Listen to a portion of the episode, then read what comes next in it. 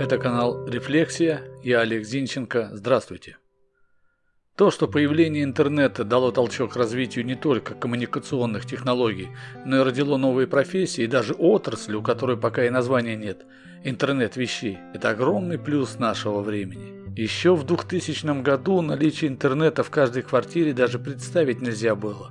А сейчас интернет не только у каждого в квартире, но и у каждого в кармане. Но, как это бывает в эпоху великих свершений, такое стремительное развитие – это же и огромный минус.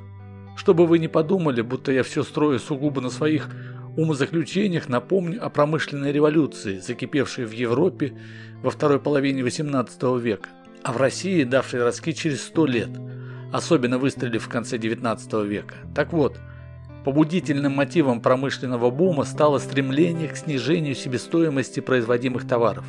И все – паровозы, железные дороги, паровые машины, производительные станки на заводах, двигатели внутреннего сгорания, электричество и электростанции служило на благо потребителей.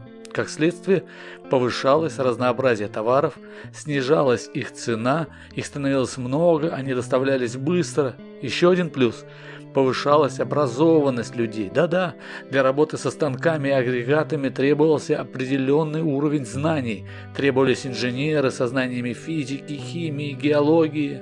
Но были и минусы. Назову не все, а только те, которые, на мой взгляд, важны для понимания происходящего сейчас. Это рост безработицы, снижение заработной платы, увеличение рабочего дня, обострение социальной конфликтности, вылившиеся в революционных вспышках во Франции, Германии, много где и, конечно же, в России. Добавьте к этому кризис и перепроизводство с безумным затовариванием рынков, и вы поймете, что минусы промышленной революции ничуть не меньше плюсов. Но поговорим о минусах нынешних. В общем-то, все минусы, которые были применимы к промышленной революции, применимы и к четвертой информационной революции, которая происходит сейчас. Да-да, уже четвертая. Первое – появление письменности. Вторая – книгопечатание. Третья – телеграф, телефон, радио и телевидение. Ну и четвертая информационная революция дала нам интернет. Итак, о минусах. Как и тогда, безработица растет? Растет.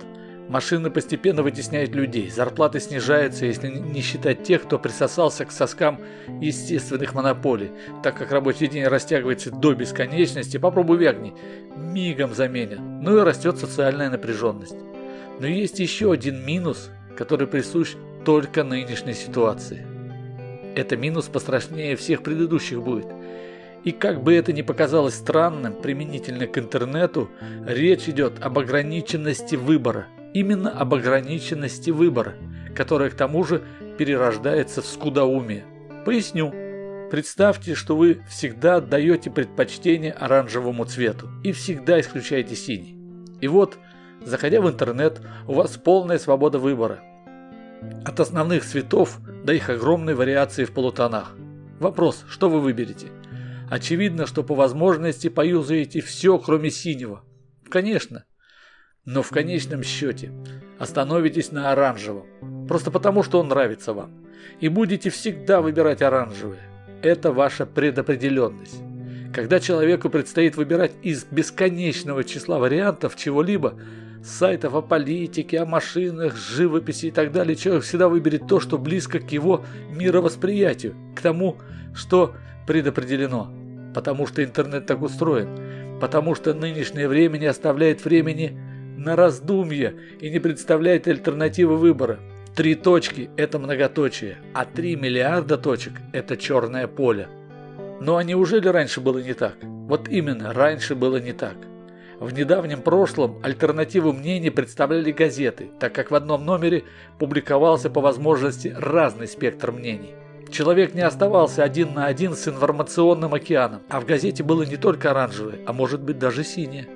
И человек узнавал все эти разные мнения, в отличие от нынешнего времени. Были фильтруемые прокатчиками, общественным мнением, правообладателями фильмы, а мы, чтобы не выпадать из мейнстрима, смотрели их, читали книги разные, чтобы иметь собственное суждение, чтобы было о чем поговорить. Что же мы имеем сейчас? Мы сидим только на тех сайтах, которые дают ту информацию, что укладывается в нашу картину мира. Ту, которая удобна нам, с тем допускаемым процентом раздражения, чтобы было о чем поговорить, кого забанить, кого послать на хутор. А иногда и без этого. То есть мы предрасположенно выбираем условно оранжевое, не допуская условно синего. А мозг, между прочим, если он ничего не преодолевает, расслабляется и отвечает нам скудоумием, умственной ограниченностью, деградацией, и мы перестаем понимать и анализировать чужое мнение, не говоря уже о вероятности его принятия. Я даже придумал небольшой тест, который показывает степень деградации. Совсем короткий. Если вы сможете дополнить все фразы, вы еще с этой стороны. А если уже что-то не смогли, знать вы уже переплываете мифическую реку лета. Если вы понимаете, о чем я. Итак, вот вам несколько фраз для завершения, которые совсем недавно были известны всем, только не подглядывайте. Все смешалось в доме. Есть статор, а есть... Александр Македонский герой, но зачем же? Самое распространенное название открытого письма? Голод, не? Так и живем. Это был канал Рефлексия. Я Олег Зинченко. До встречи.